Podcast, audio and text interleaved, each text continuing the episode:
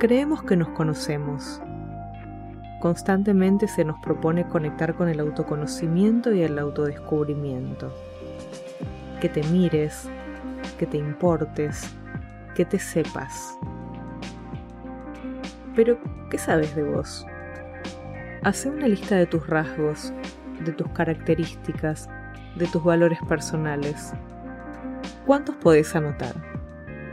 Probablemente no puedas escribir más de 10 o 15 cosas. Y probablemente te cueste muchísimo seguir escribiendo después de las primeras 5 que anotes. Así y todo, desde las mejores intenciones, creemos saber muchísimo sobre las otras personas y enunciamos y adjudicamos y catalogamos rasgos, características, valores sobre quienes tenemos enfrente. Crecemos en una cultura que nos tienta constantemente a camuflar el egocentrismo con una falsa espiritualidad. Sin embargo, lo que se tiene que decir no siempre es pertinente ni valioso.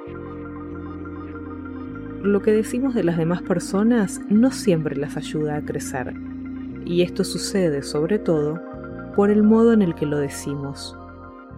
Cómo les hablamos a las demás personas sobre ellas mismas y aquello que les decimos, incluso desde las mejores intenciones, suele ser una especie de penitencia.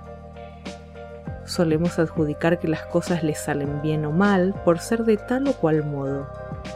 ¿Consideramos las variables ambientales cuando hacemos ese tipo de sentencias? ¿La experiencia previa? ¿Lo impredecible? Las otras personas involucradas?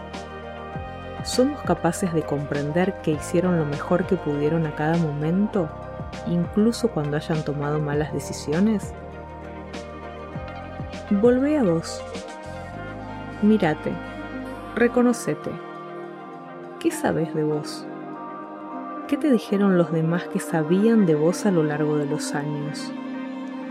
¿Cuántas de esas cosas que te dijeron se convirtieron en un límite personal, en un temor, en una pena? ¿Cuántas de esas cosas que te dijeron te ayudaron a crecer? ¿Cómo fueron dichas esas cosas que te ayudaron a crecer? Aunque intentes ayudar, no lo hagas invisibilizando al otro. Pregunta antes de afirmar.